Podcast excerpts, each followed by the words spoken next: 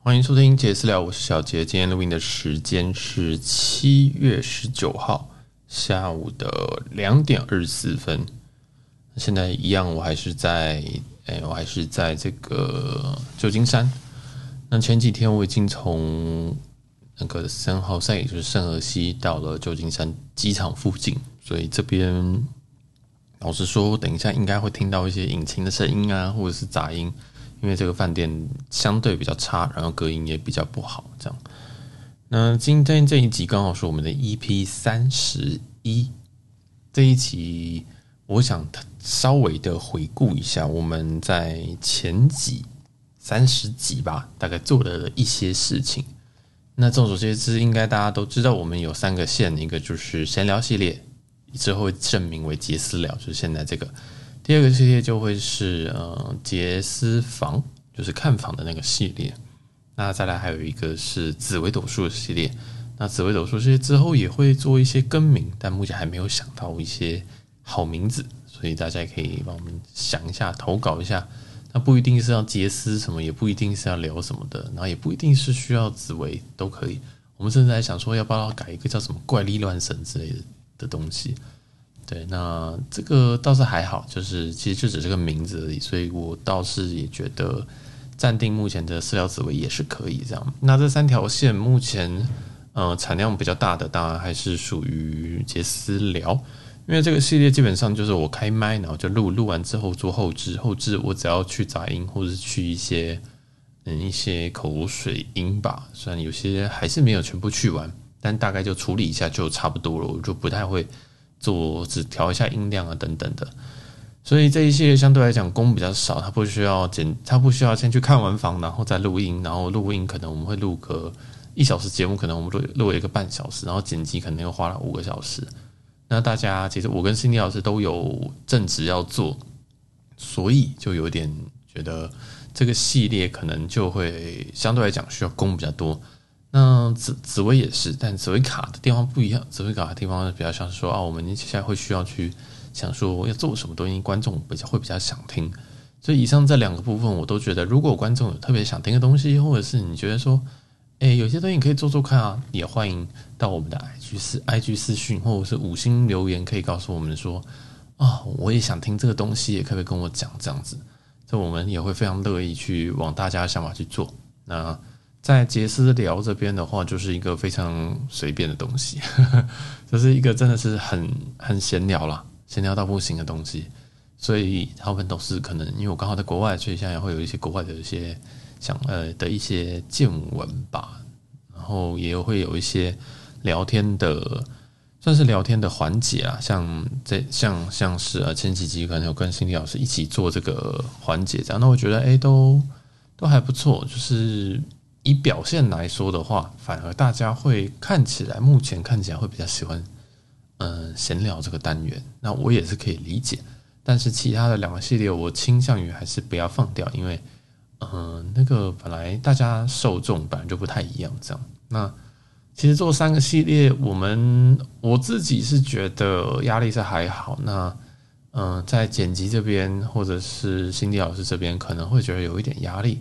他工作，他的工作 loading 跟他的外务其实比我多很多。我其实就是工作跟嗯、跟 podcast，所以我 podcast 的比重其实我想我等于是把它当成一个创业在做。所以我也很努力的想要呃展现各种东西，或者是表现，或者是把东西塞进来这样，然后也花蛮多时间，然后跟心力。那心理老师这边的话，他的时间相对有限，然后。嗯，还有一些限制，所以就要我们慢慢来吧。对，我们会慢慢来。所以的更新时间或许未来会做一点调整。好，那系列这边大概先讲到这边。那后台有些数据，我想跟大家做分享，这很有趣。首先是国家，我们百分之九十七都是来自台湾的听众，这个不意外。那性别的部分比较有趣，性别部分男生占五十五趴，女生占大约四十五趴，大概就是一个。五十五比四十五的一个比数，男生居多，那这个也在算是在我意料之内。然后再来是呃，大家使用的作业系统的部分。那这个作业系统，我觉得数据有点怪，因为有百分之九十五的人使用 iOS，啊，九十五 iOS 哦，这蛮怪的，因为诶，iOS 第一个 iOS 市占率没有那么高，第二个是我有认识一些人用 Android 在听我们的，所以这么高是代表我们的观众平均几乎都是果粉吗？还是怎样？嗯，这蛮有趣的。那也有可能是有个很大可能是，其实可能这个数字本身的取样就有问题。那再来是软体的部分。所谓的软体呢，呃，就是我们大家可能会去哪边收听我的我们的节目。那前几名分别是 Apple Podcast 的四十六趴，KKBox 的二十四趴，Spotify 的二十三趴。那其他是少数啊，剩下都是低于两趴。所以前三名分别是 Apple Podcast、KKBox 跟 Spotify，比率大概是四比二比二。这个也有一点出乎我的意料，因为我认识的蛮多人其实都比较喜欢用 Spotify 或者是 KKBox 去做 Podcast 的收听，反而 Apple Podcast 比较少。但是这个数字显示了有四十五趴的人使用 Apple Podcast 这个 App，嗯，蛮有趣的。然后再来是，再来是一些诶、比较细微的东西，像是年龄啊。年龄这个我也可以分享一下，我在正在 First Story 后面看，那 First Story 这数字，我觉得个人是觉得有点问题。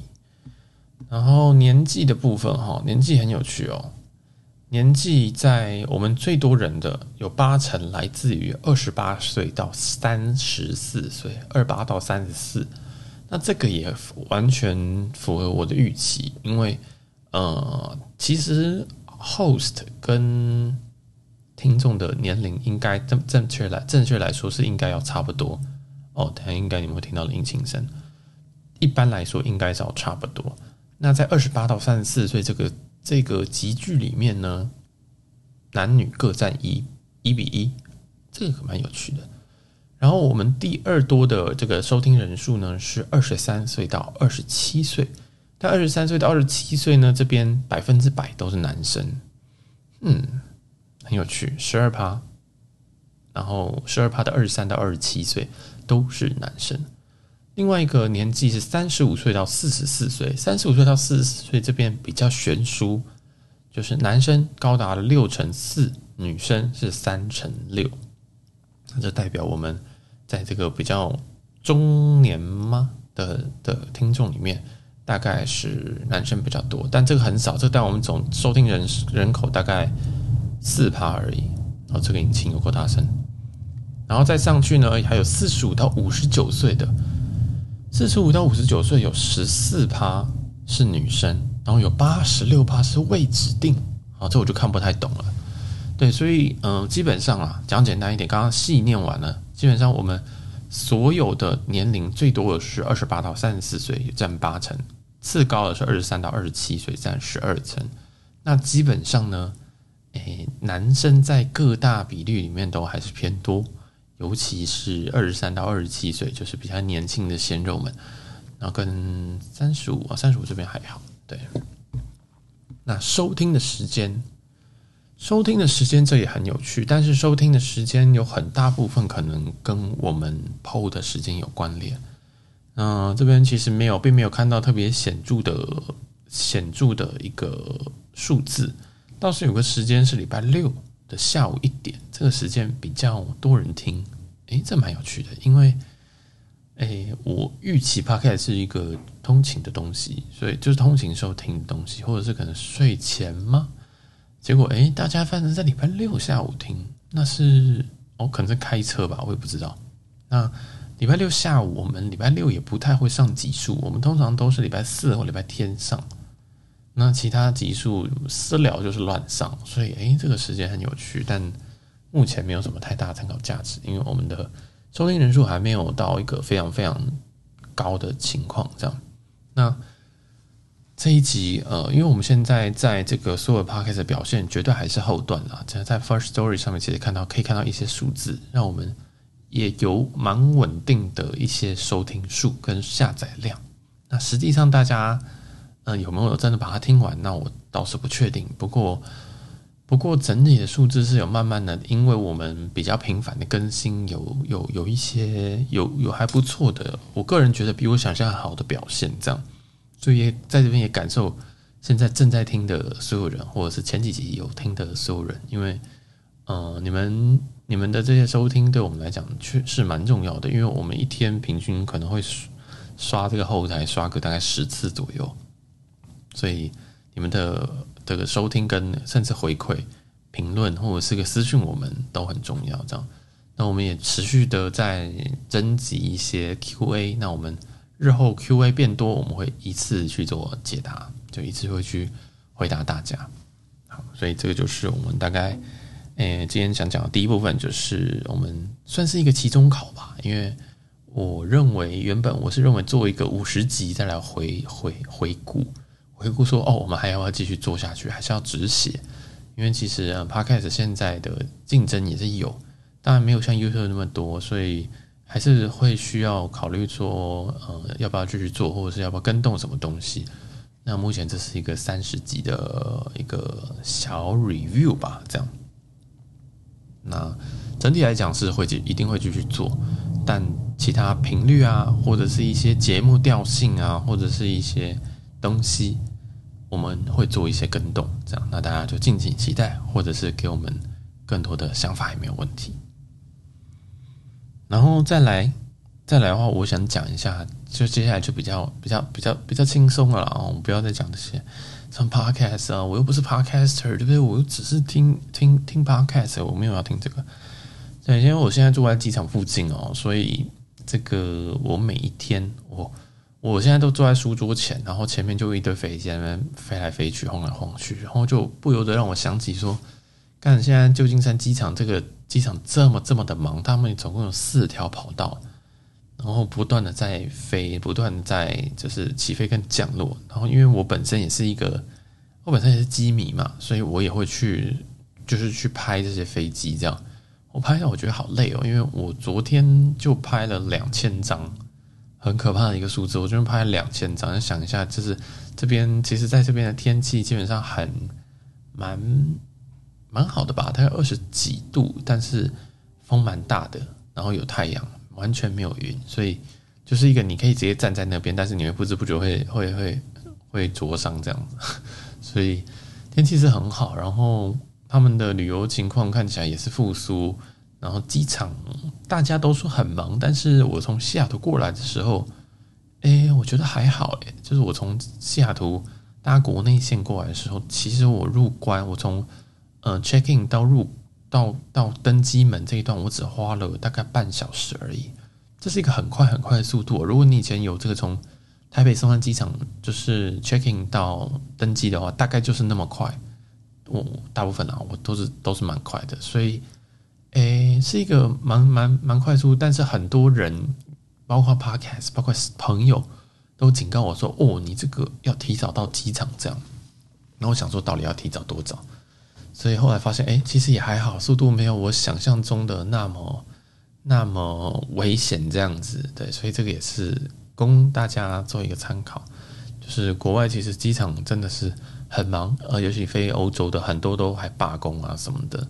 对啊，那仅旅游一下子回来，那他们的雇就是，哎，他们原本雇的那些员工啊，可能也有些人可能也找到新的工作了，然后有些人呢，可能也。放无薪假，然后有拿一些补助，也并没有短期间也没有想回来，所以反而变成说，哎，他们短时间人手是非常非常不足的。所以如果最近有出国打算的，不管去哪，我都建议你保险起见多顾一点时间，呃然后你要有耐心一点吧。对，那我是运气好，没有遇到什么太大的状态。那在我入美国的时候，其实他们也没有检查那些有的没有的什么疫苗的东西，反而他们根本就不太在乎。对，所以我一路上其实只有只有台湾地勤有检查这些这这些文件，他们还要登记说哦，你是打什么疫苗的，所以连小黄卡都要带，很智障，很智障。就是虽然国外都有说什么啊，这可以，这可以，这可以，但是其实他们根本就不在乎这样。所以，呃，我觉得如果你最近有出国打算，我会建议你护照跟小黄卡跟欧洲的那个疫苗证明哦都带。但是我老实跟你说。没有人在看，没有没有人在看欧洲疫苗证明，没有人在乎。嗯，这我在想说，哦，这个应该是国际认证的东西。我，我这个等下的，这边引擎声超级大。大家还有现，因为现在我还是在饭店里面录，我我完全不敢把东西拿出去录，因为你们会不断听到呼的声音。好，讲回来，呃，欧洲的那个欧盟的那个疫苗证明啊，因为它的有一个问题是，它没办法看到你打了哪些，它没办法看到你三剂分别打了哪些，它只能告诉你说最后，它只会显示最后一剂你打什么。对，但是在台湾地勤出国的时候，他们会想要登记你打了哪些。那登记的意义，我觉得比较像是说在，嗯，知道说，如果因为台湾问题是有打有人打高端，如果你打高端，可是你出去如果遇到什么问题被被送回来，其实不太可能，因为他们根本不看。但是如果不小心哦，美国哎心血来潮查发现，哎你没有疫苗，那怎样怎样，你被遣遣返回来的话，其实台湾这边的地勤是要负一些责任的，因为他们是要罚钱还是什么的，所以。呃，他们地勤比较比较严格的去查，主要还是因为，如果你今天打的是国际不认可的的疫苗，其实就是高端。目前来说，那你就会有这个问题。所以，呃，如果要出国的，我觉得如果你还是你现在有空，可以去打什么 BNT、Moderna、Nova、Novavax，那就去打一打吧，哦，就去打一打。那如果不行的话，那你要再详细的去找，因为目前高端虽然一直都说。哎，有效，有效，有效啊！但是一直国际认可一直都没有下来，这是打高端的人要注意的东西。那小黄卡建议带着，那不带没有关系，要有照片影本，这样就是要有照片啦，好不好？其实基本上他们就是要登记。那出国不会看小黄卡，小黄卡只有在台湾地勤这边他们会处理。那出国的话，欧洲疫苗证明他们建理论上是要，但是他们根本不会看。对，所以嗯，那就这样吧。那就这样，主要还是你护照有没有过期啊？护照可不可以那个啊？这样，这是一个出国的一些状况。那回国呢？因为我其实这一周六我就要回国，然后我爸妈是明天的明天凌晨的飞机，对，所以他们也快要回去了。第一件事情是现在回去是所谓的三加四。那有人就想说，哇，有有 Cindy 老师问我说，所以三加四你是要住旅馆吗？我跟他说我神经病，我干嘛住旅馆？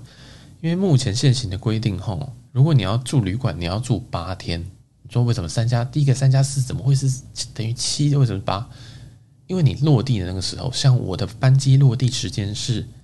四点，凌晨四点。那它不是它切齐的是切十二点，所以第一天你降落那一天叫做 day 零，第零天。所以我怎么样才算一天呢？我要到了隔天的十二点开始。凌晨十二点开始才算第一天，所以如果你今天运气很好，是在十二点以前降落，凌晨凌晨十二点以前降落，哇，那太棒了！那你，例如说你在晚上十一点四十五分降落，那你的 day 零就只有十五分钟。那如果你真的很衰，跟我一样，就是凌晨四点降落，其实大部分欧美回去都是这个时间，那你第一天就是二十个小时，那还不算，所以总共你其实基本上你要定八天。那好，那怪了，奇怪，三加四不是三天就是隔离，然后四天自主健康管理吗？目前现行的规定很有趣哈，是三加四的时候，那个加四，你每一天都还是要回饭店休息，就是你可以放风，如果你验阴性，快筛阴，你是可以出去的，但你每天晚上都还要回饭店报道，那那这不是很好笑吗？就是这个这个规定就很好笑，但。我希望这个东西会变，会被改变了。就是你可能住个三天就好了吧，剩下四天就滚回家或什么的，或怎么样子找一个 alternative 吧。但是以我目前的了解，今天录音的时间七月十九号，目前还是这个规定。那嗯、所有的规定大家请都要去上呃卫福部的网站去做最新的这些最新。你出国的时候一定要再次去查一次，因为。真的是滚动式检讨，然后滚到就是我根本就不知道现在到底隔离几天这样。那目前我所知道是三加四。那像我爸这样，我爸妈回去的话，他们因为他们是一起回来的，同时落地，所以他们也是夫妻，所以他基本上是可以适用一人一户，但是两个人一起隔离，这没有问题，这是没有问题的。那我自己，我我自己的话也是采用这个一人一户的方式在家里隔离。那在家里隔离的话，基本上呃那个就是隔三天，三天不能出去嘛。这个也是没有问题的，反正叫外送就好。然后加四的话，四这边的话，嗯，因为你就住在家里嘛，你也其实也没有人会规定说，呃，你今天晚上其实不睡在家里，别人也不太会去稽查这样子。所以其实现在这个隔离政策已经基本上就是还要关你，但是呢，他也没有人手去这边找你说啊、所以你现在到底在哪里啊什么的，就是一个过渡期。但是我个人认为过渡太久了，因为到到昨天为止，台湾的感染人数已经来到四百三十万人，四百三十万人诶、台湾也只有两千三百万人，所以感染率已经来到二十趴左右。我查了一下。全世界的感染率二十趴，就是我们这边算感染就是确诊哦。我们直接用四百三除以两千三百万，四四百三十万除以两千三百万，也就是说，其实其实台湾的感染率已经跟周边国家差不多，甚至更高了。那这样子还要关吗？大家应该要比较怕台湾人吧？我我就想说，嗯，大家应该要比较，而且你们还正在爆发当中，不能说爆发，就是。呃，爆发的后期，所以大家都还在感染，每天来两万例上下。那其实，即使你开了，BNA，也都会 think twice 吧，就想说，哎啊，我要去吗？会不会比较，会不会又再得这样子？所以我也觉得政策蛮有趣的啦。对你，你现在感染率比别人高，理论上大家会不敢进来，理论上别人进来的风险比在外面还要大。那结果你在那边封，所以是怎样啊？这是第一个。那第二个是说，呃，大家都已经开放了，而且现在全全世界我也不知道，除了台湾跟中国，到底还有哪个国家是，就是还还还还有这些防疫政策的。至少我去的，基本上你打打完疫苗，你就是直接入境了，你根本而且他们根本不会看，AK 他们根本不管你。然后他们机场也都蛮多人的，所以他们旅游也正在爆发当中。爆发最简单的一个看法就是看机票，美国。的国内线机票是之前的一倍，就是多一倍，这样，也就是像我从西雅图到 San Jose，这是一个两公呃不是两公里，这是一个两小时的飞机的航程，那不含行李这一段我花了两百美金，那在疫情以前大概就是一百美金左右，可能一百五，所以再贵一点，那我也我我。我我也是蛮头大，而且就是单程而已哦，这是单程而已。那机呃，那再来就是住宿，住宿也是一样，也都是一倍一点五倍，就是比以前多了大概至少五成以上。所以呃，因为我去年有来旧金山这边，所以我知道去年的时候这边的房价不是长这个样子，所以哎，我就觉得很痛苦，就是。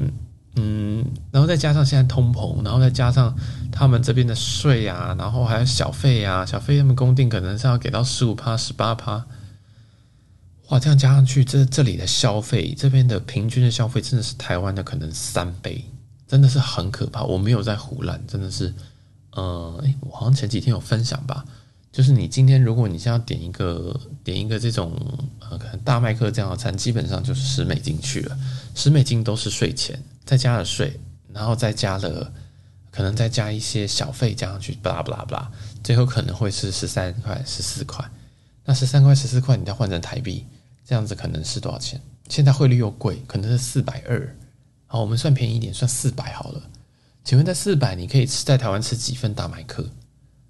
两二点五份到三份吧，所以其实哦，我真的觉得在现在在美国这边的通膨跟它整个物价是暴涨，涨到一个，他们到底要赚多少钱啊？有点这种感觉，就是就是钱真的是不够用，真的是都不够用。所以像我这种赚台币的，然后来这边花，然后现在这个汇率又三十，超级超级痛苦，痛苦到我很想要提早回去，因为改票费真的还远比这些东西还便宜。当然了，我最后还是会待到礼拜六。不过真的是，呃，美国现在这个这个物价真的是很可怕，真的叫很可怕。因为我去年来，然后比较没有感觉，但是在跟我前一次来，可能是六年前来，那个时候物价真的不是长这样子的，真的不是长这样子的。就现在这个物价，我老实说，我现在的看法就是，如果今天一个东西它除以二，我还可以接受，我就买了。所以如果今天到麦当劳，刚刚那个十块的套餐，今天。乘乘上去是三百元，三百元再除以二，我觉得一百五，好，一百五大麦克餐，呃，好啦，可以啦，好了，买了这样。对，我现在都是这样算的，因为太可怕了，你真的精算，你会觉得你会完全没办法，真的是食不下咽这样，反正很可怕，很可怕，真的非常可怕。好，这就是哎，不知道为什么带到了物价这一个部分，这样就是哎，很辛苦，很可怕。小费的话，他们现在又涨到十八趴了，而且有些的店哦，直接很坏的，直接跟你说，哦，我们那个 tax included，我们直接哦，我们会无条件的跟你算一个二十趴的税，然后你就想说，干你娘，莫名其妙，就是小费不是应该我们勾给你嘛？这样正常哦，他们的这个手续通常都是你要结账的时候，呃，可能服务好一点的餐厅会把那个账本给你，账本给你之后呢，你就可以呃把。信用卡夹进去，夹好之后，他们就会来收你的信用卡，然后会先预刷一笔，然后你他会把账本连同信用卡一起拿回来，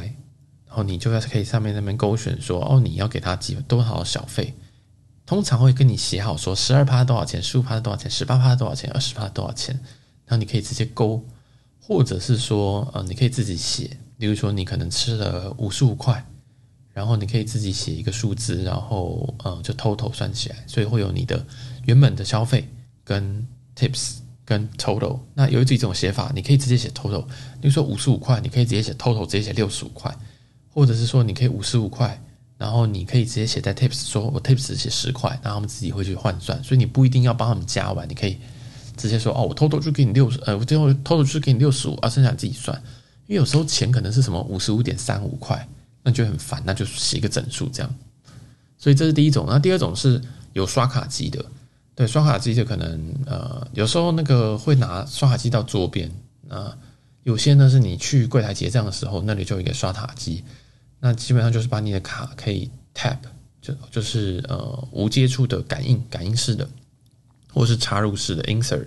就是你把晶片在台湾就是晶片这样直接插进去。另外一种就是磁条的，就是那叫什么？呃，我不知道他们，因为我没有用这个磁条，就直接这样刷过去，刷卡能刷过去，就这三种方式。那你在刷的时候，你在上面，他也会问你说，哦，你的 total 可能是五十五元，那你要不要加小费？小费多少？你可以自己写，自己打，或者是上面可能就已经先按好了，然后你自己可以选一个这样。所以大概就是这样子吧。然后他们上面都会呃告诉你说，都会先算好一个很，就算好说十五帕是多少，十八帕是多少，因为。有时候你今天吃一个五十五块，你要算个什么十八趴，想说干，到底要怎么算？就是我还要拿计算机嘛，所以他们就会不怀好意的先算好这样。那这个东西呢，在 Uber Eats 上面也会有，Uber Eats 上面就是你在已经外送费已经给了，有他们有外送费跟呃有一个好像算算是补补助给 delivery 补助给外送的人的钱，好像是两块美金。然后再外加你的外送费，外送费看距离，有时候是半美金，有时候到五美金不等，所以最高有可能这个外送费就会来到了七美金。然后在这还不含小费，所以小费呢，你可以再给他十五趴、十十八趴。所以每一次，如果你今天只点一个什么大麦克餐，你说你点了十块美金，这样加一加，最后会是两百，会是二十块美金，你才能够拿到这个食物，因为。它有一个那个外送费以外，还有一个，嗯，好像是州政府想要补助的，补助那个他们的一些税这样子，补助他们外送员的东西。但我没有仔细看，只是我看到那个钱我就已经快吐血，然后再加上这些小费，对，所以后来我小费都给很低。我想说，干，你这边都已经拿这个两块钱了，我还是给你小费，妈的，对，所以后来我小费给非常非常低。好，这些都不重要，反正总之这边其实因为在台湾是。Tax 都在里面，消费税都在里面。那这边消费税、小费，甚至一些补助都不含在物价里面，就是你买东西都不在里面，所以无敌无敌无敌无敌贵，很可怕，真是很可怕。所以，哎，当初那个二十六还是二十七块的美金哦，真的应该给他多换一点。好像又有飞机要起飞了。好，这边，哎，好，过了。那好，那回台的还回台湾还有一个流程，我想要补充的，就是回台湾除了现在刚刚讲的三加四的一个部分，它有一个不要 PCR，这就很怪，你都不用 PCR，然后结果你又跟别人讲说要三加四，这我就看不懂。对，然后而且是可以接送的，可以接送包含了机场接送，就是你可以用你的信用卡机场接送，然后再或者是说你的亲友接送。对，那你的亲友接送，那就是看呃你有没有朋友了啊。对，因为呃，亲友接送的话，最近有几个 case 就是感染了 BA 点 BA 五嘛，BA 点五还是 BA 点四忘记了。对，就是感感感染到了这个国外的新的病毒，这样，对，就是因为机场接送而发生的。所以，嗯、如果你是一个有朋友的人，那朋友也不太怕这个的话，你可以，你可以请他接送了，对，或者是你可以私讯 IG 我，我可以接送你，因为我不太怕，没有了。就是我觉得，我觉得这还好，因为，嗯，目前我觉得这有点立 flag，就是我在我们在国外，就是在美国跟加拿大这几。周在这边，我们都没有戴口罩，大概已经到三多三周多了，就连机场我们也没有戴，坐车我们也没有戴，外面走路也没有戴，在饭点也没有戴，所以，诶，目前我是没有什么状况，但目前是没有确诊啊，就是快筛都是阴性，那可能也是运气比较好吧，对，所以不知道不知道之后会怎么样。那呃，目前因为我也打了，我也打了三剂左右的疫苗。啊，这有点 tricky，因为我去年有在美国打一剂 Johnson，所以严格来说是四剂，但是 Johnson 很多人都觉得跟水一样，所以，嗯，我觉得打疫苗还是有效，有也用了，因为像我爸妈在出去的时候，他们也是没有戴口罩。那我爸妈，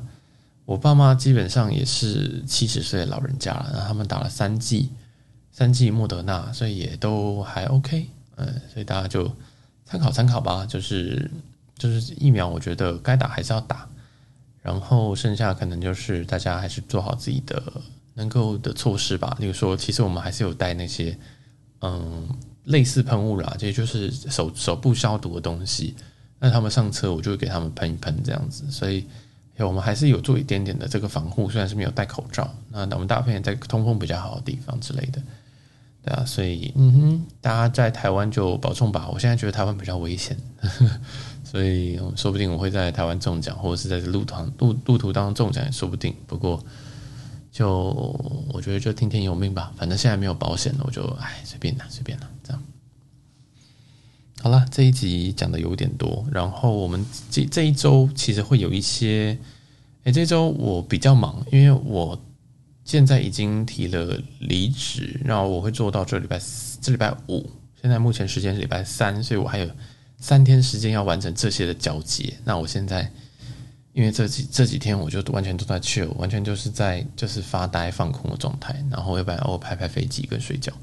我这几天真的没做什么伟大的事情，然后就嗯有一点赶，我的工作就会有一点赶，因为他要我再把一些东西做完，然后还要写文件什么的，所以呜、哦、我的椅子，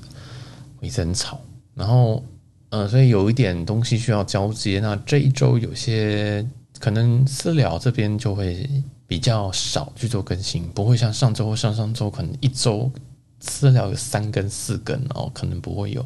但我还是要尽量的，就是抽时间来讲讲我在这边的一些经验吧，或者一些有点像是旅游的一些小经验这样。对啊，好啦，我们这一集就先到这边结束，感谢大家收听，我是小杰，我们下集见喽，拜拜。